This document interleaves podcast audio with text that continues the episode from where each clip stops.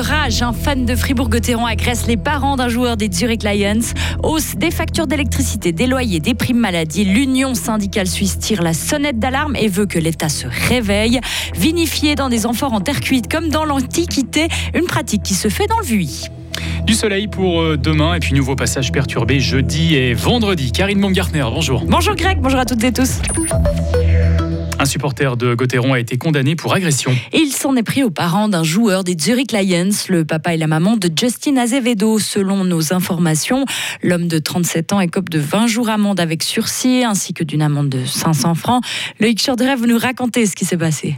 Oui, c'était le 12 avril, peu avant minuit, au terme d'un match amer pour les Fribourgeois.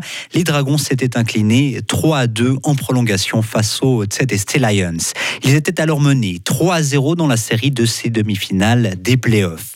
Après le match, les parents de Justin Azevedo circulaient dans une voiture appartenant au club. Ils se trouvaient devant le centre commercial Agi, coincés dans les embouteillages, quand un supporter fribourgeois a commencé à tirer plusieurs coups de pied contre le véhicule. L'homme de 37 ensuite ouvert la porte de la Subaru, bousculé la maman et craché sur le papa de l'ancien joueur de KHL. Le club et les parents de Justin Azevedo ont porté plainte suite à cette agression et le broyeur d'origine vient d'être condamné par la justice fribourgeoise pour voie de fait et dommage à la propriété. Dans la fixation de la peine, le procureur a tenu compte du fait que le fan s'est excusé pour son comportement. Merci Loïc. On rappelle sa peine 20 jours amende avec sursis et une amende de 500 francs. Abandonner sa voiture pour le bus, mais pas à n'importe quel prix. Depuis le mois d'août, les lignes de bus 5 et 7 reliant Fribourg à Villars-sur-Glane ont été modifiées, ce qui a provoqué la colère de certains Villarois.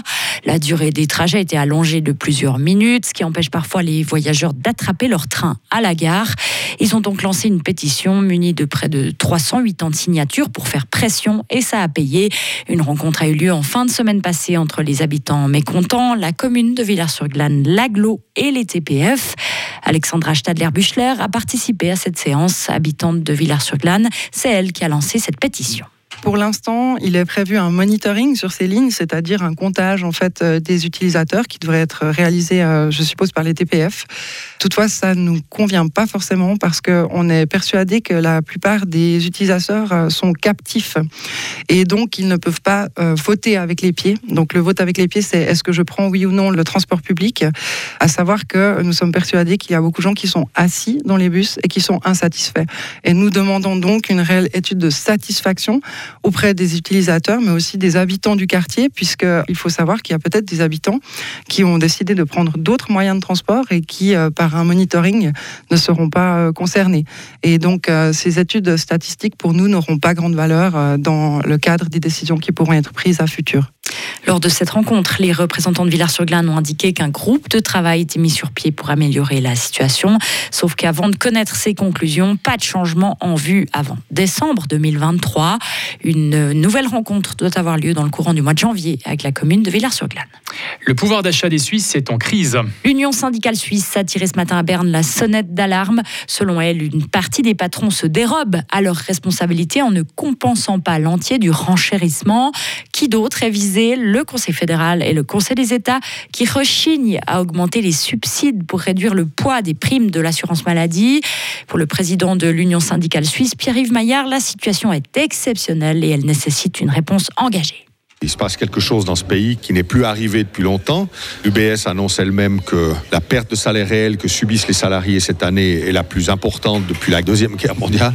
C'est dire à quel point nous sommes dans une situation inédite. Contrairement à ce qu'ont dit les fêtières patronales, il n'y a pas seulement la question de la hausse des prix. Maintenant, on sait qu'il y a la hausse des primes. Donc, une hausse d'impôts qui frappe les gens les plus modestes et les familles euh, nombreuses.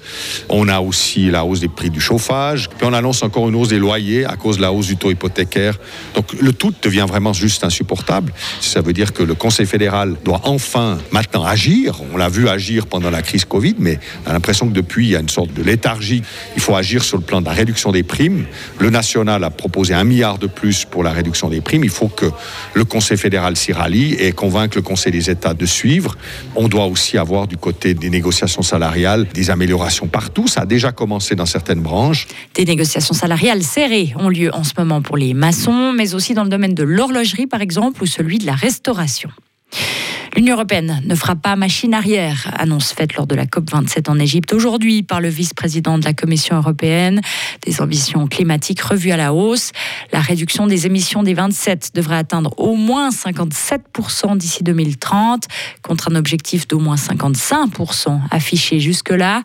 Parmi les décisions qui vont dans ce sens, les accords récemment trouvés sur la baisse d'émissions de gaz à effet de serre, sur les objectifs de capture de carbone par les sols et forêts, ou encore la fin des véhicules thermiques. C'est une première depuis plusieurs années. Les dirigeants australiens et chinois se sont rencontrés aujourd'hui en Indonésie en marge du sommet du G20.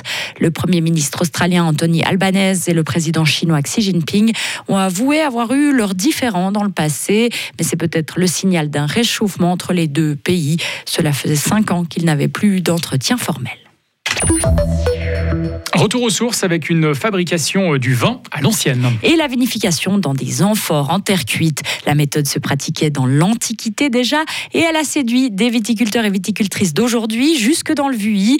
Marilène et Louis Bovard Chervès sont propriétaires du château de Prat dans le Vuilly.